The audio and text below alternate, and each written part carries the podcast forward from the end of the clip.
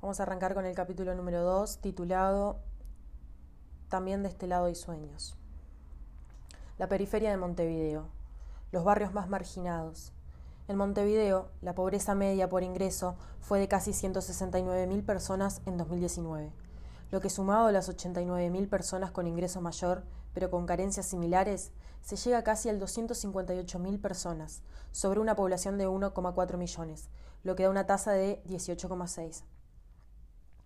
Se preguntarán por qué 169.000 personas sumadas a las 89.000 con ingreso mayor, pero con carencias similares.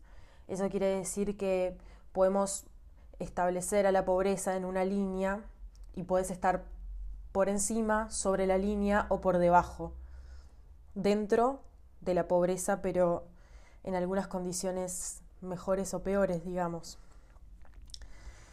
En el Cerro y la Teja llega al 30,9. En Casaballe y Villa Española es del 31,7. Y en Colón, Melilla, Peñarol, Región Oeste y Pando Chico con el 24,2%. El Centro de Estudios de Realidad Económica y Social divulgó una investigación sobre la pobreza que muestra diferencias importantes según la región del país y también en los distintos barrios de la capital. Vamos a enfocarnos en la capital, en la pobreza urbana y hacernos una pregunta. ¿Acaso las zonas, barrios más periféricos están adentro de las ciudades? En Montevideo, también cabe preguntarse si todos los habitantes realizan recorridos similares por calles que comparten condiciones materiales y sociales. A pesar de tener ingresos desiguales, ¿podríamos decir que en las ciudades tenemos similares experiencias urbanas?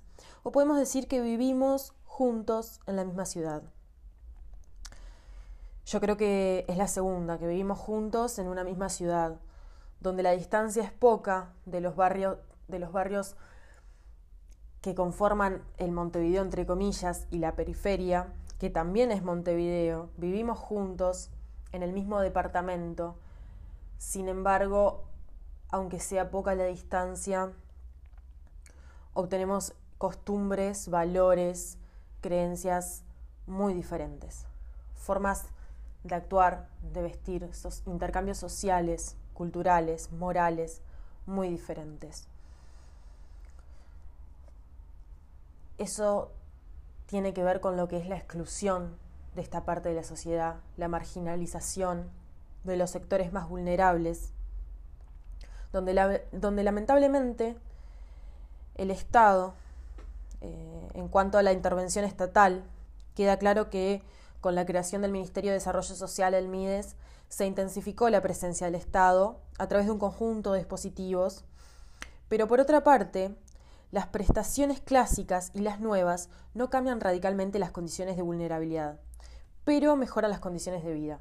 Si bien se ha comprobado que el MIDES ha ayudado a estas personas a mejorar su condición de vida, no la quita de esa línea de pobreza, no la quita de ese mundo aislado, periférico, marginado, vulnerable por sobre todas las cosas.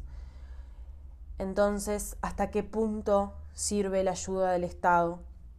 ¿Hasta qué punto el Estado es intervencionista realmente en esta situación? A pesar de múltiples intervenciones del Estado, se crece y se vive en la pobreza. Como dije, repito, no se sale de ahí. Acá hace una referencia a una frase de García Márquez sobre el paso del tiempo que dice, es como si diera vueltas en redondo, todo se va y vuelve, siempre igual o casi. Describe perfecto la situación. Así que invito a pensar qué significa la pobreza. Significa lo mismo para quien la observa sin sufrirla y para quien la vive más del que la observa. Cuando decimos el que la observa, ¿hasta qué punto observamos la pobreza, no? En la burbuja de Montevideo, en los barrios populares, en los barrios eh, donde conocemos y nos movemos, nos ubicamos, no vemos eh, lo que pasa en nuestro alrededor.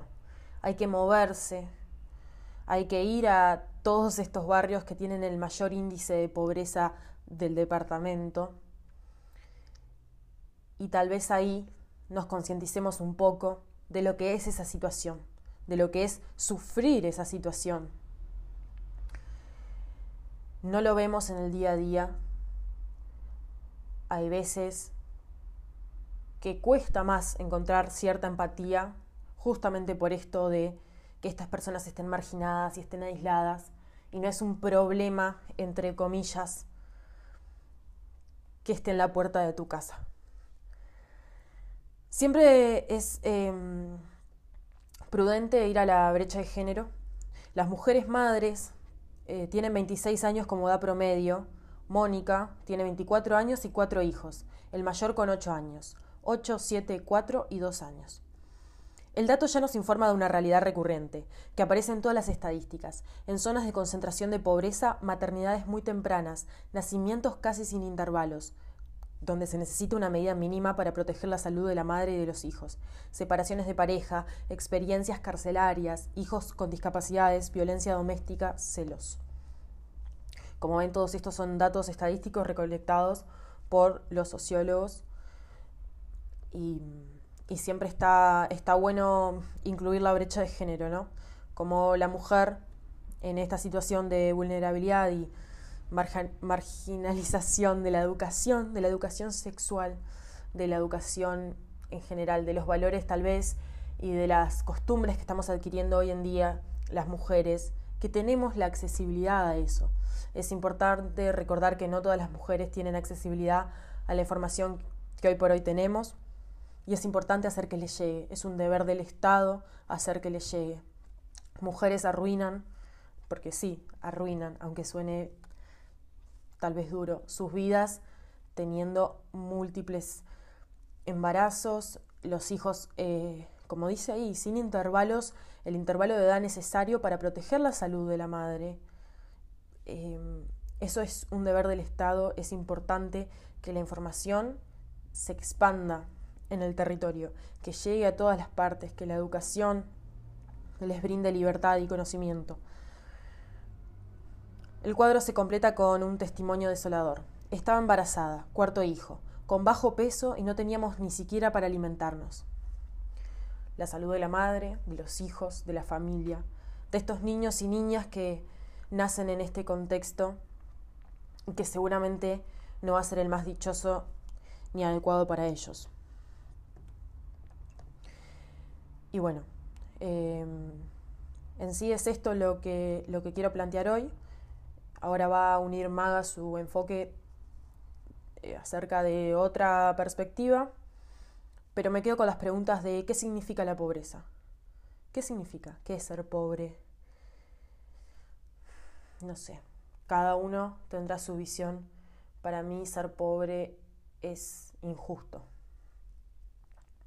¿Significa lo mismo para quien la observa sin sufrirla y para quien la vive más del que la observa? También lo, estaba diciendo hace un ratito, esto de no poder ver en muchas oportunidades la pobreza en carne propia, con nuestros propios ojos, más allá de que no la suframos y no vamos a poder entender esa parte, eso de, de moverse, de ver, de analizar, de entender,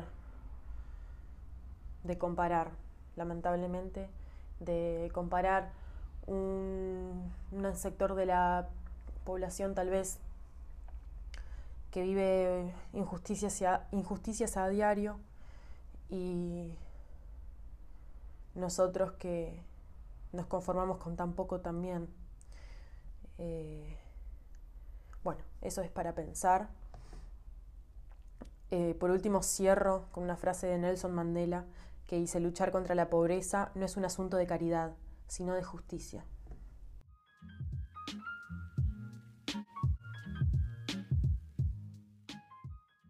Siguiendo un poco el camino que transita Lucía con el tema de la pobreza, la periferia de Montevideo y algunos barrios marginados, me parece que es importante hacer hincapié en la frase que cita al final, ¿no? De qué relación hay entre la pobreza y la caridad y la pobreza y la justicia. Es súper importante hablar que hay personas que hoy están desamparadas, que no tienen acceso a muchísimas cosas y sobre todo hay una relación entre esos accesos y el sector económico, pero voy a profundizar en la relación desigual que hay entre estos grupos vulnerados y marginados y el sector educativo. Y sobre todo hacer hincapié en que se necesita una ayuda, que la exclusión social también es parte de la sociedad.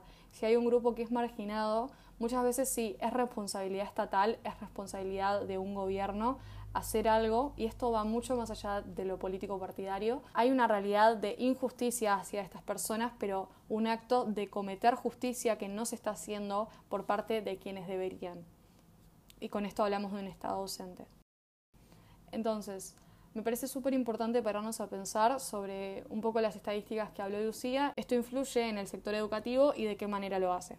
Las fuentes que voy a citar son del Instituto Nacional de Evaluación Educativa. Los años son anteriores a los que habla Lucía, que son más actuales. Me parece que es súper necesario hablar de estos temas y ponerlos arriba de la mesa.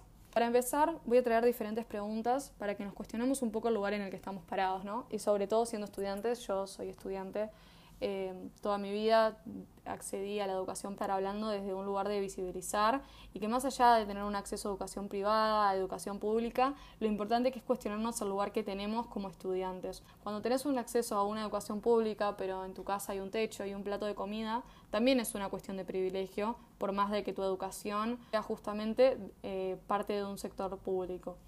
Entonces, les pregunto a ustedes, ¿Toda la población en edad de asistir al sistema educativo lo hace? ¿Qué proporción termina el ciclo obligatorio? ¿Las trayectorias educativas son equitativas? Preguntas súper importantes a la hora de hablar de educación y de desigualdad.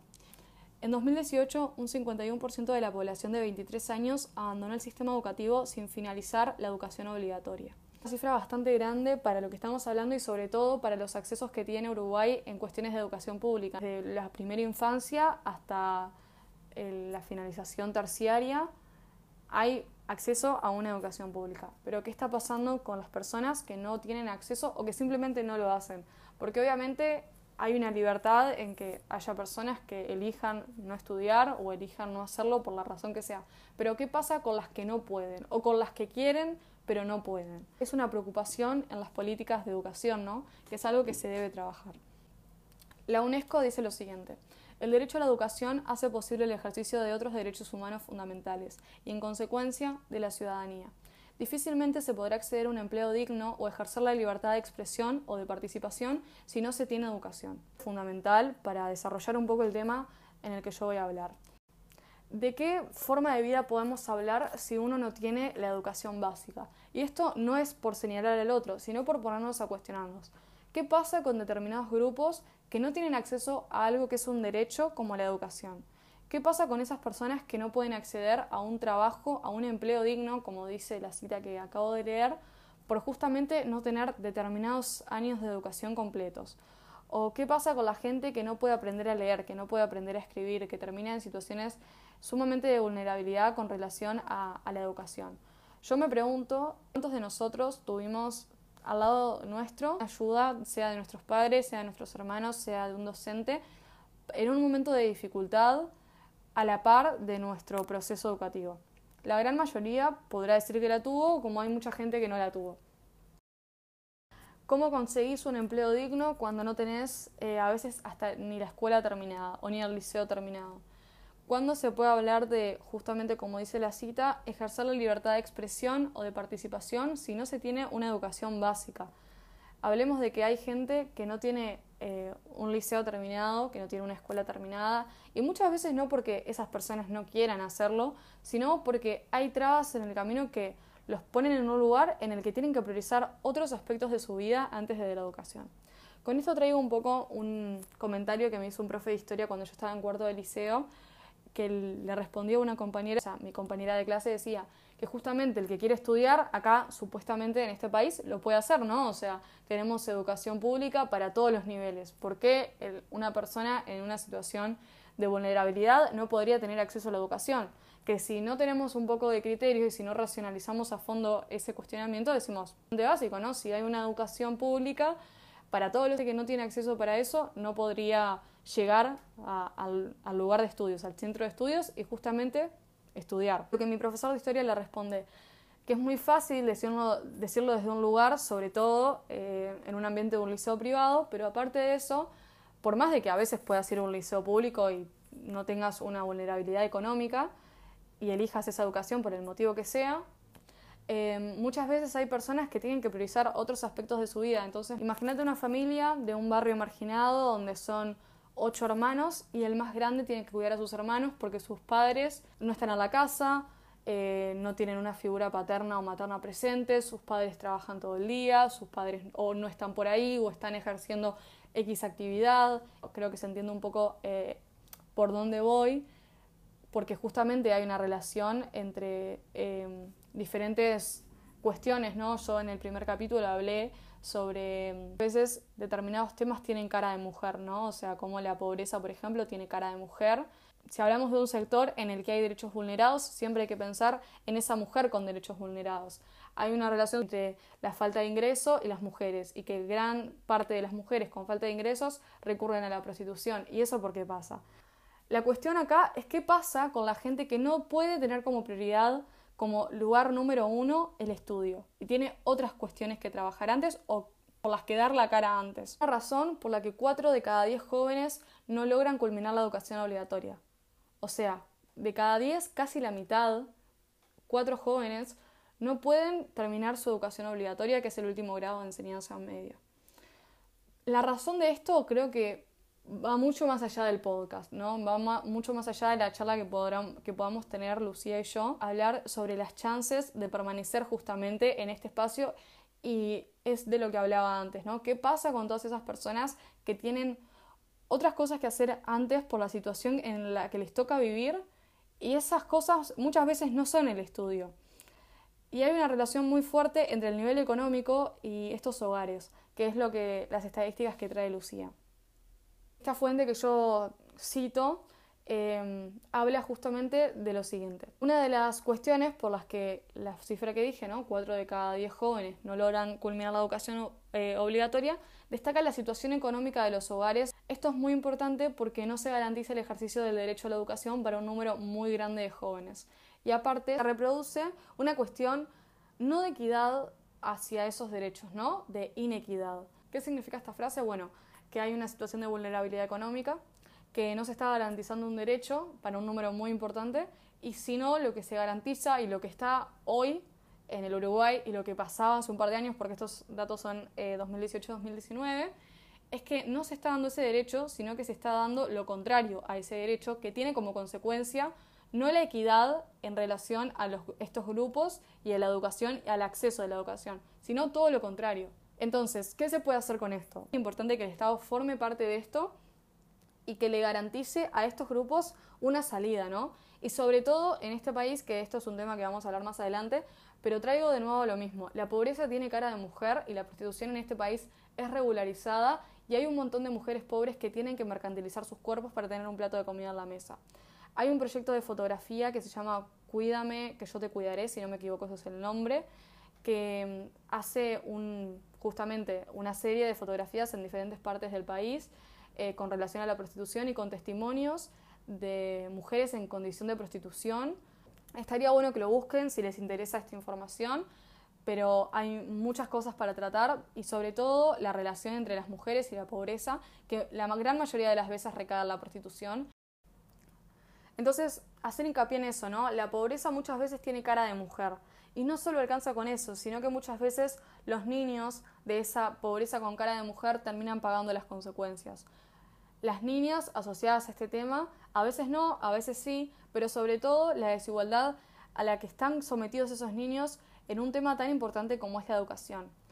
Creo que hay algo como sociedad que también tenemos que trabajar y es la cuestión del marginar, ¿no? O sea, más allá de que las políticas estatales sean existan pero no alcancen o a veces ni siquiera existan y el Estado sea ausente con estos grupos como con un montón de cuestiones más en las que el Estado sigue siendo ausente a día de hoy es importante trabajar como sociedad el hecho de por qué hay grupos marginados, por qué hay barrios marginados, por qué hay un grupo, un sector social que se margina, que se agrupan ahí determinadas cuestiones de vulnerabilidad. ¿Por qué pasa eso?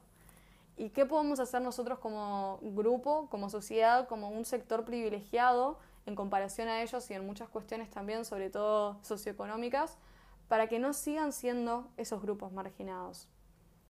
Para ir cerrando un poco, lo que dijo Lucía, la frase que citó, em, ¿cómo se hace justamente para que esto no pase? ¿Cómo se hace para que los niños tengan una vida digna, para que las niñas tengan una vida digna? ¿Cómo se hace para que la pobreza no tenga rostro de mujer? Para que la prostitución deje de estar de la mano de la mujer pobre. ¿Cómo se hace desde ese lado? ¿Qué podemos hacer nosotros? Creo que esa es la pregunta que dejo abierta para que ustedes contesten y para que ustedes charlen con alguien, con ustedes mismos, se pregunten, que hagan un poco de introspección, nos preguntemos a dónde podemos llegar como sociedad si seguimos marginando determinados sectores y sabiendo que la responsabilidad estatal hoy es ausente.